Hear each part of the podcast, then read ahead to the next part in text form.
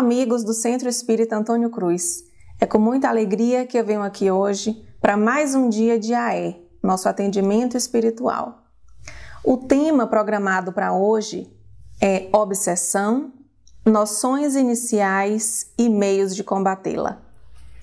Nós gostaríamos de iniciar as nossas reflexões de hoje com a pergunta 459 de O Livro dos Espíritos.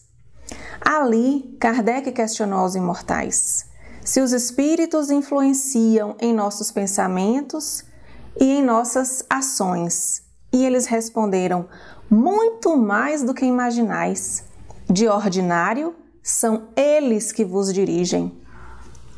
Essa resposta nos causa um certo impacto, em alguns um certo espanto, mas não deveria. Vamos pensar juntos. Imaginemos aqui como nós somos influenciados pelas pessoas que estão ao nosso redor, pelas pessoas encarnadas que estão ao nosso redor.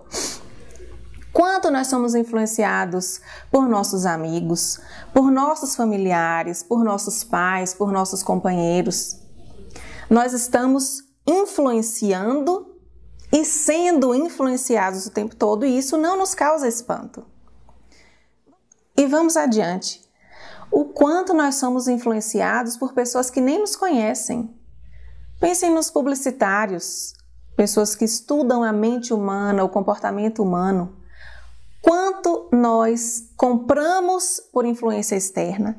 Quanto nós incorporamos ao nosso vocabulário por influência externa? Quantas roupas nós usamos porque uma pessoa famosa que nós admiramos usa? E agora vamos trazer esse raciocínio para a influência espiritual.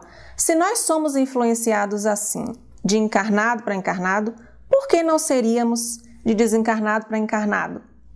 Quem são os desencarnados? são as pessoas que viviam aqui na Terra e que agora estão livres do corpo material.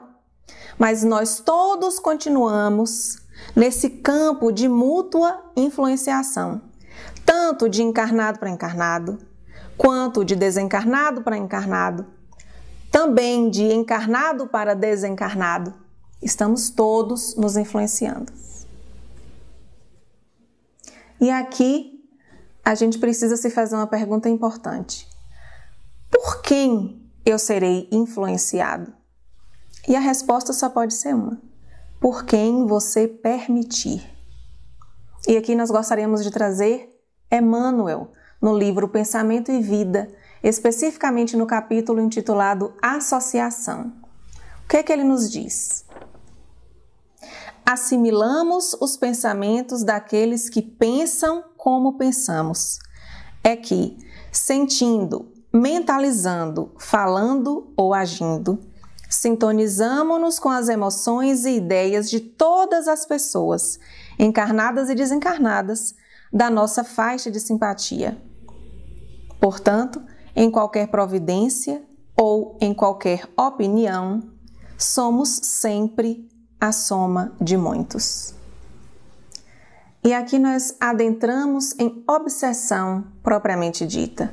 Vamos recorrer ao conceito que Allan Kardec nos trouxe no livro A Gênese.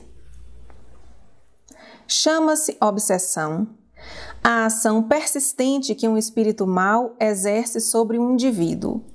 Apresenta caracteres muito diferentes, que vão desde a simples influência moral sem perceptíveis sinais exteriores, até a perturbação completa do organismo e das faculdades mentais. Então é importante que a gente se lembre que a invigilância é a porta para a obsessão.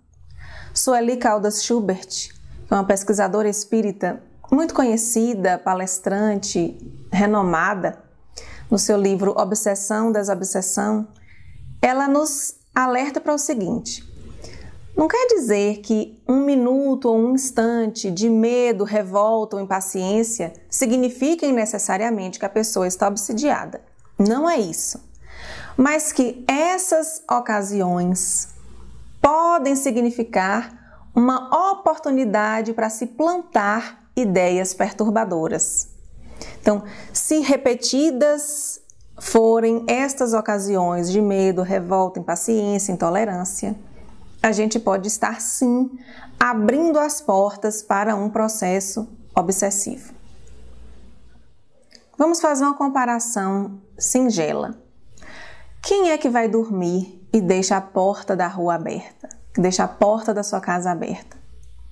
Eu imagino que ninguém deixe, ou quase ninguém deixe. Por quê?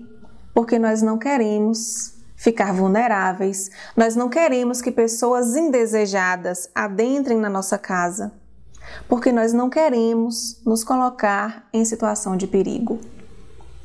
Então, por que que nós ainda somos tão invigilantes com relação à nossa casa mental? Por que que a gente deixa a porta aberta para que qualquer influência negativa penetre nesse lugar, nesse recinto precioso e sagrado que é a nossa casa mental.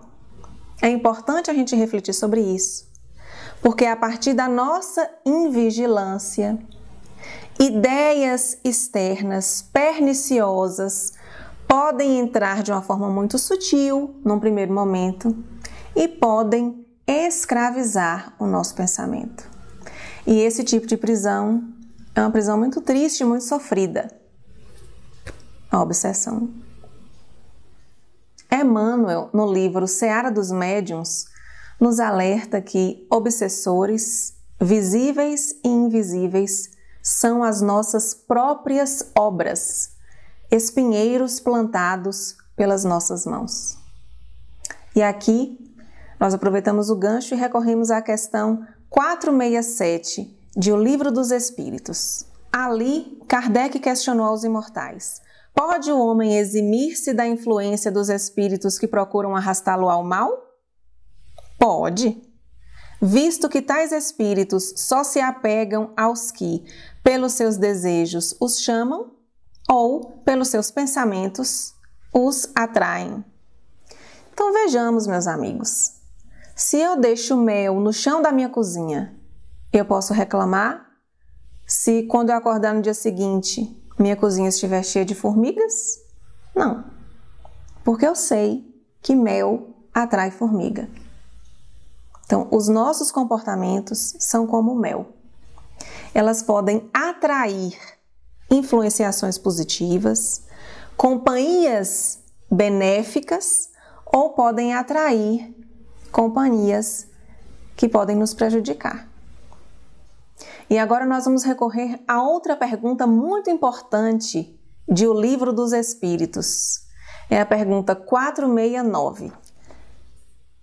Por que meio podemos neutralizar a influência dos maus espíritos? Praticando o bem e pondo em Deus toda a vossa confiança, rejeitareis a influência dos espíritos inferiores e aniquilareis o império que desejem ter sobre vós. Evitai ouvir as sugestões dos espíritos que vos suscitam maus pensamentos, que sopram a discórdia entre vós outros e que vos insuflam as paixões más. Desconfiai especialmente dos que vos exaltam o orgulho, pois que esses vos assaltam pelo lado fraco essa é a razão por que Jesus, na oração dominical, vos ensinou a dizer: Senhor, não nos deixeis cair em tentação, mas livrai-nos do mal.